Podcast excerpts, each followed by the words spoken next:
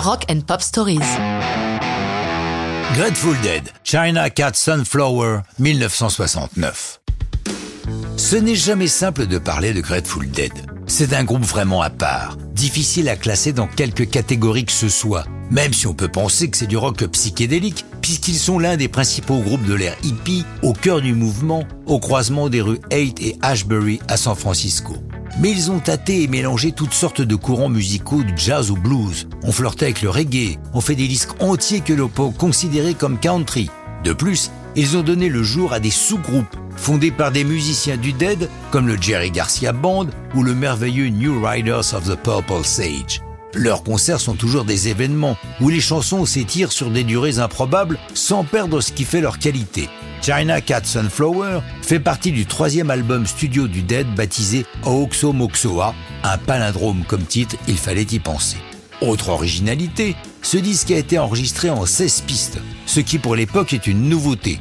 Bien entendu, le passage de 8 à 16 pistes offre une multitude de possibilités que le groupe ne va pas se gêner pour expérimenter, passant 8 mois en studio, une éternité pour l'époque.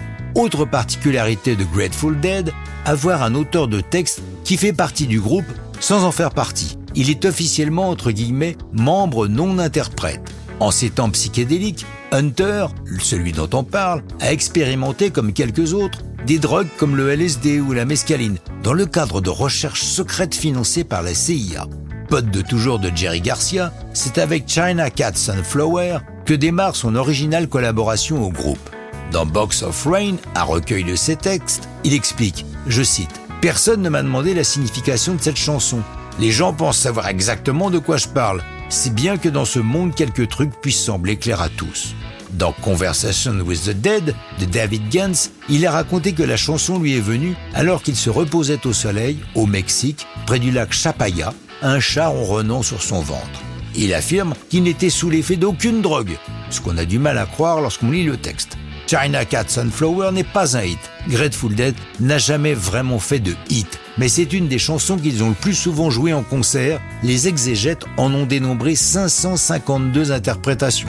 Le premier enregistrement live est celui de leur triple album vinyle Europe 72. Mais ça, c'est une autre histoire de rock'n'roll.